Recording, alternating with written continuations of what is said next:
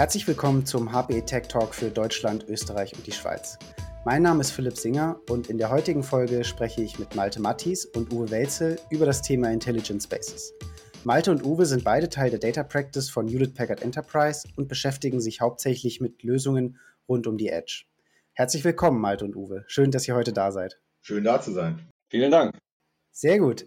Dann würde ich sagen, lasst uns gleich in das Thema reinstarten und erstmal mit einer Definition beginnen. Was verbirgt sich denn eigentlich hinter dem Begriff Intelligent Spaces?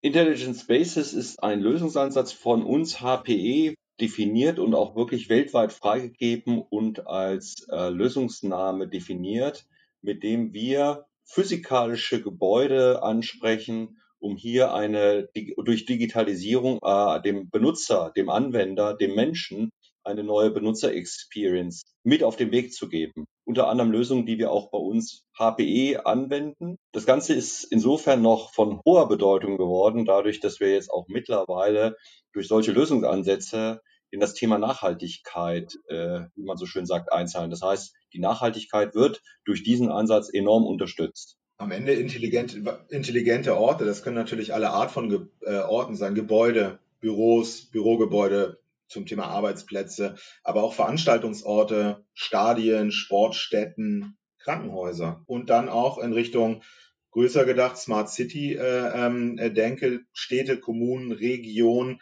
ähm, das fällt alles am Ende in den Überbegriff Orte und damit Orte, die man durch das, was Uwe gesagt hat, ähm, durch den Mehrwert der dort entstehenden Daten am Ende eine positive Nutzer, Bürger, Sportfan-Experience äh, schaffen kann. Okay, sehr gut. Du hast jetzt schon das Thema Orte angesprochen. Das heißt, Intelligent Spaces gibt es nicht nur an, in einem Anwendungsbereich, sondern es gibt verschiedene Anwendungsorte. Welche gibt es denn da insgesamt und was sind vielleicht auch die Unterschiede zwischen den Orten und was sind auch die Gemeinsamkeiten, dass alle durch das Thema Intelligent Space abgedeckt werden können? Lass mich mal damit anfangen, wo es eigentlich herkommt. Es kam aus der Idee, dem Ansatz Intelligent Spaces Workplace. Hiermit waren klassische Office-Gebäude gemeint und im Fokus, um diese zum Beispiel durch Buchungssysteme, intelligente Check-in, Check-out-Systeme äh, Meetingräume effektiver nutzbar zu machen. Das war zum Beispiel ein Ansatz auch, was die Indoor-Navigation anging. Das heißt, hieraus ist das Ganze entstanden. Man hat aber dann festgestellt, dass wir Intelligent Spaces durchaus noch in ganz anderen Bereichen anwenden können. Zum Beispiel Fußballstadien oder Sportstätten äh, oder auch Universitäten oder einen großen Campus von Unternehmen, wo eine solche Lösung Intelligent Spaces für den Anwender sehr viel Sinn macht, aber auch ganz andere Informat oder ganz andere Bereiche nehmen wir hier außerhalb eines physikalischen Space eines Gebäudes, zum Beispiel den Ryder Cup, äh, wo Leute diese Funktionen als Space sei hier der Golfplatz genannt oder Sport, äh, Rennstrecken, wo es Anwendungsszenarien gibt, bis hin Flughäfen, der Malta hat es eben schon mal erwähnt, Krankenhäuser, Einkaufszentren, Supermärkte oder eine Produktionsumgebung, auch diese intelligenter zu machen in Form von Navigation, Informationsbereitstellung, automatisiert, ohne dass der Spezialist, ohne dass der Facharbeiter an der Maschine irgendwelche Daten beispielsweise abfragt.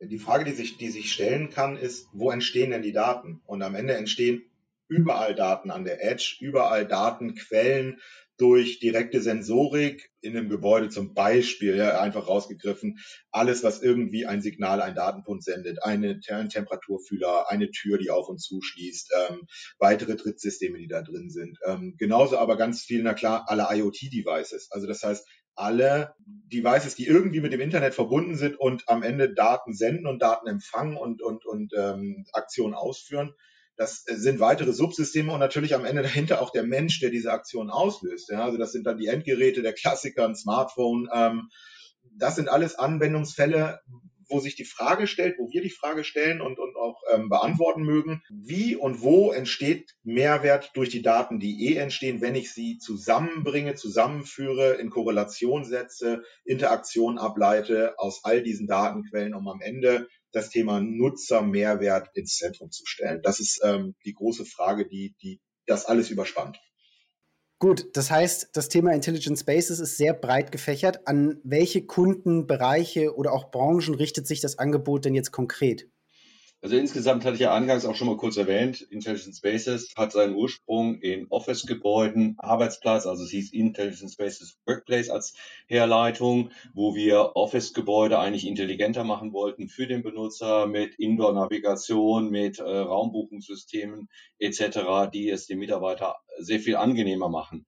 Aber wir haben dann festgestellt, dass eben diese Anwendungsszenarien nicht nur auf Office-Gebäude limitiert sind, sondern in unterschiedlichen Bereichen, ob Gebäude, ob Räumlichkeiten. Ich hatte eben das Thema äh, Events, äh, also Sportstadien, Einkaufszentren äh, oder auch Outdoor-Umgebungen wie eine Rennstrecke erwähnt, dass ich eben diese Anwendungsszenarien darauf übertragen lassen und eben ein Kern dieser Lösung initial basiert eben auf dem sogenannten Aggregation Hub und einem Framework der My Workplace App. Und der Malte hat es ja eben erklärt und schon mal dargestellt, dass eben auf der einen Seite Daten generiert werden, Daten aufgenommen werden, was eben in dem Middle Layer Aggregation Hub verarbeitet wird.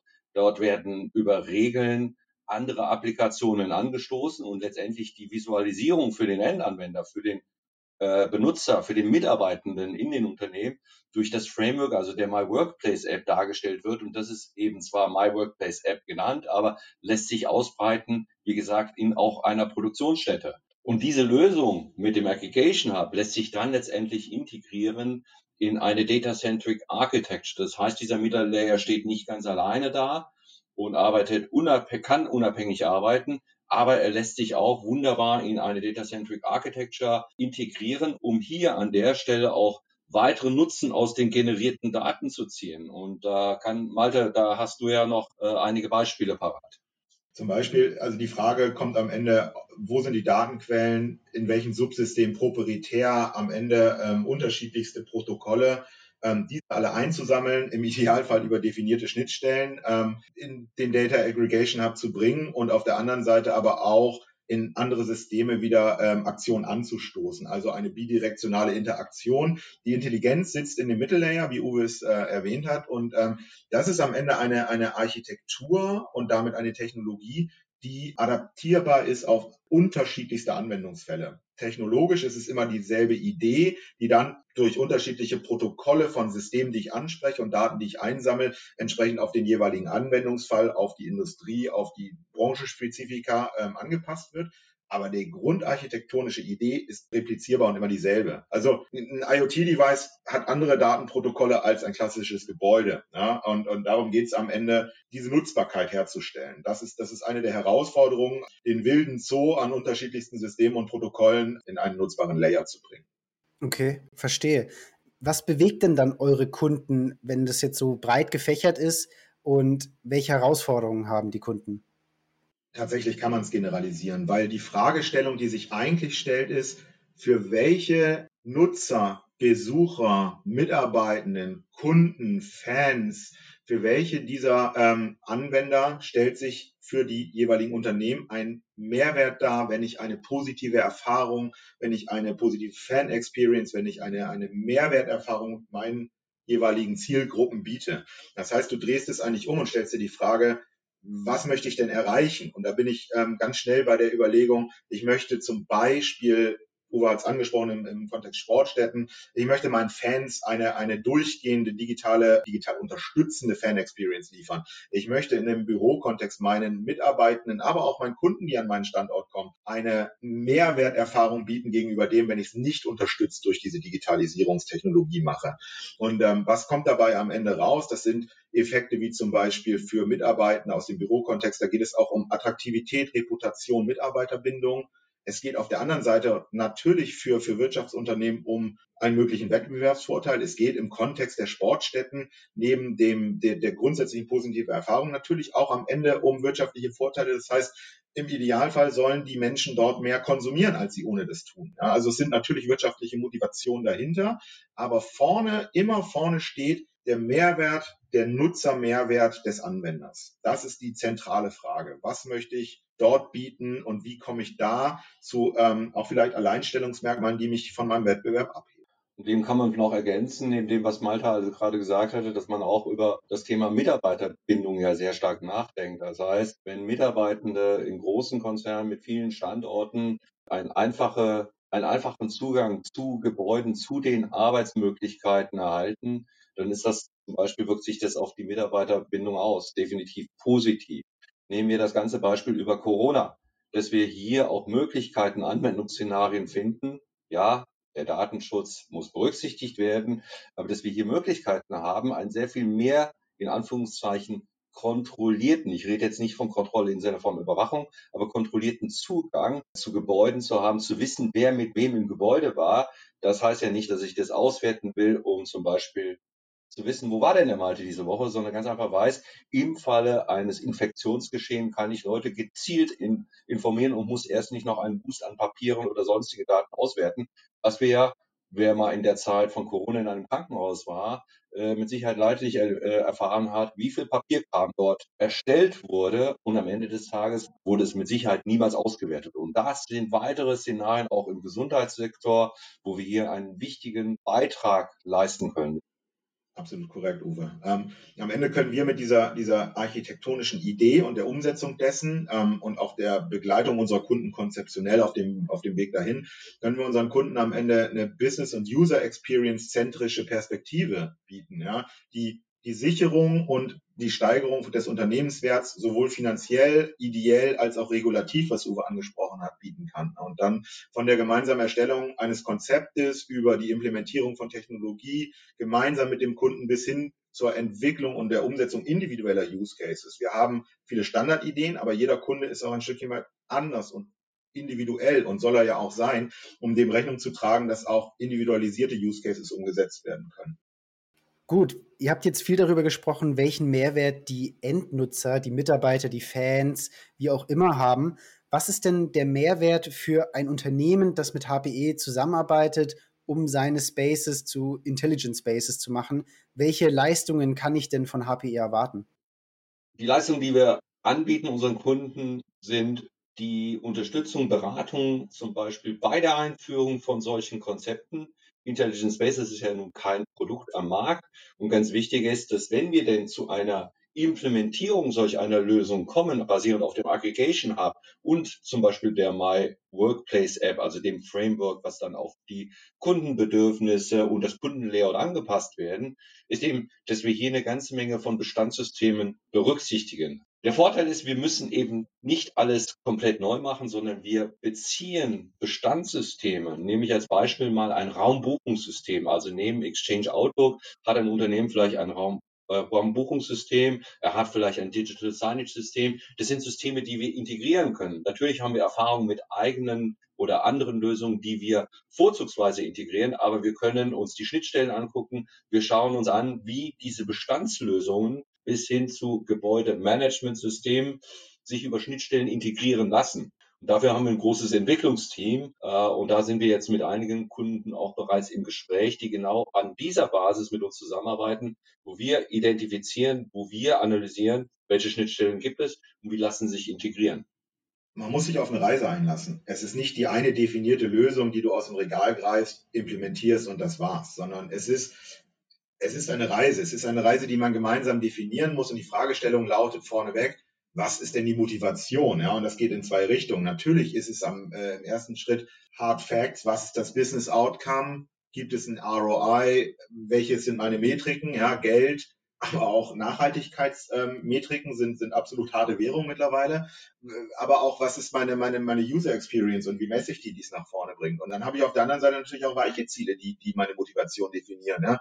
Ähm, welches Unternehmen investiert heutzutage nicht in das positive Erlebnis, in das positive Kauferlebnis seiner Kunden, ja, seiner Mitarbeitenden beim Konsumieren der jeweiligen Dienstleistung oder äh, des Produktes? Und damit ist es eine gemeinsame Definition konzeptionell, in einem ersten Schritt zu überlegen, wo will ich hin, was kann ich tun, dann gibt es die Idee, dass wir ähm, Workshops machen zum Beispiel und ganz viele Use Cases definieren, die strukturieren, um am Ende dann zu dem kommen, was Uwe gesagt hat, darunter abzuleiten, was muss ich denn technologisch dafür tun, um das zu ermöglichen. Das heißt, die Antwort ist nicht ein Standardprodukt, sondern die Antwort ist im Zuge einer Architektur, die wir anbieten, gemeinsam eine Reise zu definieren und die dann auch gemeinsam ja, zu beschreiten, zu begehen.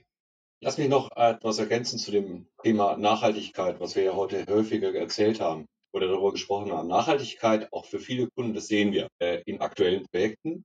Das sieht man in Geschäftsberichten. Nachhaltigkeit ist für viele Kunden ein Top-Thema. Und hier können wir wirklich unterstützen, nachhaltiger zu werden. Und Nachhaltigkeit bedeutet geringeren Energieverbrauch. Das gleichzeitig bedeutet geringere Kosten. Man kann sich das so ein bisschen vorstellen. Wir wandeln das jetzt ab. Ich versuche es ganz einfach zu machen. Äh, Smart Home. Einige kennen das von euch, dass ich Holz, Heizung, Licht, Steuer abhängig von Menschen, die auch wirklich da sind und nicht permanent eine Etage permanent mit Licht beflute, obwohl kein Mensch heute in diesem Office, in dieser Etage sich befindet. Also solche Funktionen lassen sich hier abbilden wie Smart Home, aber auch darüber hinaus eben Vorhersagen zu treffen aufgrund von Tag, Temperatur, Jahreszeit, äh, wie denn die prognostizierte Auslastung vielleicht für ein Gebäude sein kann. Denn hybrides Arbeiten ist überall. Ich würde sogar noch einen weitergehen, Uwe. Ja, ähm, wenn du auf, über Gebäude sprichst, ein energieeffizienter Gebäudebetrieb ist nicht nur eine in dem Unternehmensbericht geforderte ähm, äh, Motivation, sondern es ist keine Wahlfreiheit mehr. Unter dem Stichwort EU-Taxonomie werden die Regeln durchgesetzt, dass Unternehmen, die Gebäude haben, die müssen, die müssen messtechnisch nachgewiesen ihre Verbesserung der Energieeffizienz und ihre Einklassifizierung nachweisen. Also da wirklich noch einen Schritt weiter gegangen. Das ist nicht mehr eine Wahlfreiheit, sondern ähm, es wird zur Pflicht. Ähm, machen wir es mal konkret. Ich baue jetzt eine neue Anlage, sagen wir eine Fabrik oder ein Büro oder auch eine andere Anlage. Wann hole ich euch denn am besten mit ins Boot? Oder gibt es auch schon einen Punkt, an dem es zu spät ist, euch mit reinzuholen? Nee, also zu spät ist es nie. Lieber später als niemals.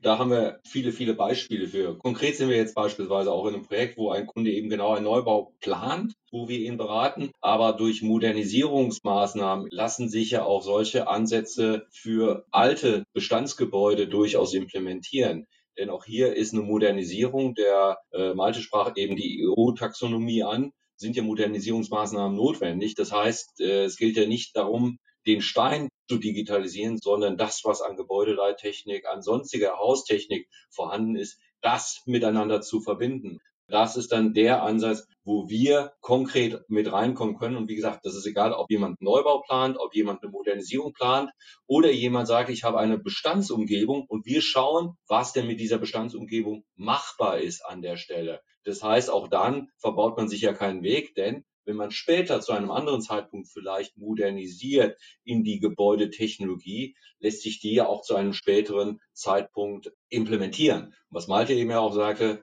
es ist eine Reise, wir müssen den Startpunkt definieren und schauen anhand der Anforderungen, anhand des Status quo des Unternehmens mit seinen Gebäuden, mit seinen Benutzern, äh, wo die Reise eigentlich hingeht und welche Funktionen äh, er am Ende des Tages auch implementieren möchte. Am Beispiel, was Uwe gesagt hat, es gibt nicht so viele Neubauprojekte, das ist aber auch nicht der Trigger, ja, wenn wir über Gebäude reden, sondern der Trigger ist die Überlegung, bringt es mir einen Mehrwert, wenn ich am Ende das, was ich eh an Datenpunkten habe im Gebäude überall und in den Subsystemen und durch die Menschen, die dort in dem jeweiligen, in der jeweiligen Umgebung sind, der IoT-Devices, sehe ich daraus, kann ich mir vorstellen, dass ich daraus einen Mehrwert generiere. Okay, verstehe. Das heißt, ähm, ich kann euch eigentlich in jeder Phase mit reinnehmen ins Projekt. Ihr hattet jetzt schon gesagt, ihr habt auch konkrete Projekte äh, im Moment. Könnt ihr denn da ähm, ja, konkrete Kundenprojekte auch nennen oder Use Cases hier mal den Zuhörern auch präsentieren? Definitiv. Da haben wir einige, auch gerade jetzt hier aus der Dach-Geo, Projekte, wo wir Abschlüsse getätigt haben und wo wir liefern. Das eine ist das auch sehr bekannte bei SV Werder Bremen, dem Fußballverein, wo wir nicht nur Intelligent Spaces machen, also wo wir das Stadion versuchen, intelligent zu machen und um die Frage von vorher nochmal aufzugreifen, das ist ein Stadion, das schon sehr alt ist, also kein Neubau, wo wir Intelligent Spaces mit integrieren. Das geht natürlich noch weiter hinaus, dass wir eine komplette Infrastruktur bis hin zu einer neuen Fan-App, die wir in diesem Kontext ja sehen, äh, mit aufbauen und mit äh, dem Kunden anbieten. Weiteres sehr bekanntes Projekt, das schon äh, seit einiger Zeit in Betrieb ist, bei dem Eishockey Club Fribourg-Gotteron vom Daniele Kohler, der das betrieben oder letztendlich begleitet hat die ganze Zeit. Auch hier haben wir Intelligent Spaces. Es nennt sich hier in dem Kontext, weil alles als as a Service angeboten wird und das ist ganz wichtig. Intelligent Venue as a Service, aber wie gesagt, das ist wiederum eine Änderung der Namensgebung. Letztendlich steckt dahinter Intelligent Spaces plus einer kompletten Infrastruktur plus Data Center Architecture Aspekte, die dort drinne sind. Und dann haben wir jetzt noch ein anderes Projekt, Malte, übergebe ich mal an dich. anderer Fokus als ein Stadion. In dem Falle geht es um ein Bürogebäude. Ähm, wir haben einen Kunden aus äh, Frankfurt, die ein neues Ge Bürogebäude als Headquarter bauen. Die ziehen aus der Peripherie mitten rein an den Hauptbahnhof Frankfurt, äh, eine Straßenbahnhaltestelle und haben sich damit auch zur Aufgabenstellung gesetzt, sich an die hybride Arbeitsweise neu anzupassen, was in dem alten Gebäude bisher so nicht läuft das Thema Nachhaltigkeit nach vorne zu stellen und die am Ende Mitarbeitenden und auch Kundenerfahrung in, die, in den Mittelpunkt zu stellen. Dieses Unternehmen hat uns ähm, früh in ihrem Prozess eingebunden, nämlich konzeptionell, während noch die Planung überhaupt laufen, also noch gar kein Beton geflossen ist, durften wir schon ähm, gemeinsam ähm, mit den gesamten Stakeholdern, die da so äh, als Abteilung involviert sind, ein Digitalisierungskonzept, Gebäudedigitalisierungskonzept erarbeiten. Da haben wir mit den unterschiedlichen Stakeholdern Workshops gemacht, haben alle Ideen eingesammelt, haben die geclustert, haben die bewertet gemeinsam mit unserem Auftraggeber, um am Ende wirklich ein, eine, eine Roadmap aufzuzeigen, wo die Reise hingehen kann. Und da greife ich wieder das Wort Reise auf. Es ist nicht der einmal, wir tun das, Big Bang und das war's, sondern es ist in Phasen gedacht und es, ähm, die erste Phase, auf die wir jetzt erstmal abzielen äh, im nächsten Schritt, ist äh, die Eröffnung des Gebäudes ja, als, als Startpunkt. Aber von da soll es auch weitergehen mit Integrieren von, von Use Cases. Und da stellen sich ganz viele ähm, Fragen, die sich in dem alten Gebäude nicht gestellt haben. Ja, zum Beispiel, wenn ich plötzlich mitten in der Stadt bin, da habe ich keinen riesen Parkplatz mehr vor der Tür. Wie organisiere ich Mobilität? Wie organisiere ich auch, dass Leute von weit her kommen, dass es auch ähm, sinnvoll ist für diese Mitarbeitenden ins Büro zu gehen, dass sie sich treffen können, dass die, dass die Events da sind, dass ich nicht mehr den dedizierten Arbeitsplatz haben. Wir bei HP, wir kennen das, das ist für uns ähm, normal so zu arbeiten, aber für andere Unternehmen äh, ist es noch nicht so normal. Und insbesondere durch den externen Treiber der, der Pandemiesituation in den vergangenen Jahren, das hat absolut als Katalysator für den New Style of Work gewirkt. Und da passen sich Unternehmen drauf an. Und am Ende sieht ein Unternehmen ähm, wie dieser Kunde sieht das oder hat es erkannt, dass es für ihn ein Wettbewerbsvorteil sowohl als Arbeitgeber für die Mitarbeitenden und die Reputation und Attraktivität, als auch für seine Kunden, die er in dieses neue tolle Gebäude bringen möchte, dass ihm das Wettbewerbsvorteile verschaffen wird.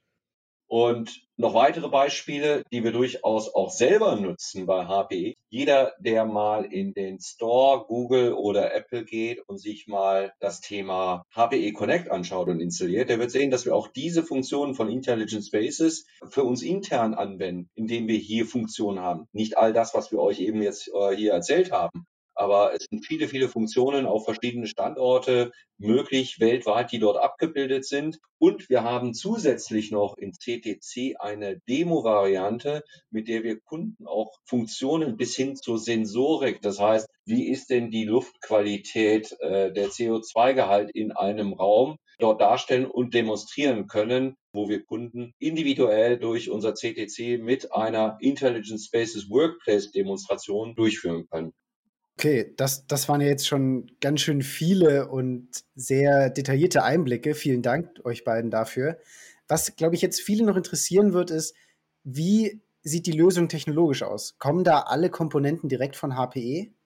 Also, alle Komponenten kommen nicht von HPE, sondern es ist in erster Linie, ist es eine, die Idee ist die Architektur. Das ist unser Intellectual Property Aggregation Hub.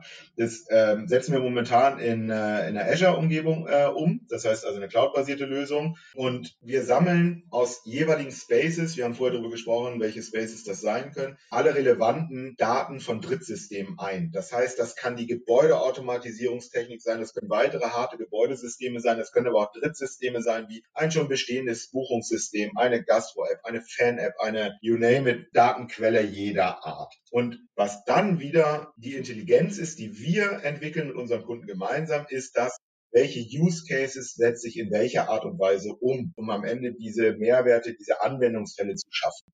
Und was noch ganz wichtig ist, was aus unserem Hause wirklich komplett von uns kommt, das ist das Framework der My Workplace App, die wir äh, als Basis nutzen für solche Lösungen. Das ist komplett aus unserem Hause. Sehr schön. Damit würde ich sagen, vielen Dank für das Gespräch. Ich denke, wir konnten verständlich machen, was Intelligent Spaces heißt, was dahinter steht. Wenn jetzt jemand da draußen direkt mit seinem eigenen Intelligent Space loslegen möchte oder allgemein mehr zum Thema erfahren möchte, wie kann man euch am besten erreichen? Ruft uns an, meldet uns, kontaktiert uns über LinkedIn, über alle möglichen Plattformen, triggert uns direkt an. Wir sind da. Sehr schön. Das heißt, wir werden alle Kontaktdaten in die Show Notes packen. Guckt da gerne rein. Und damit vielen Dank fürs Zuhören und bis zum nächsten HB Tech Talk. Vielen Dank. Danke.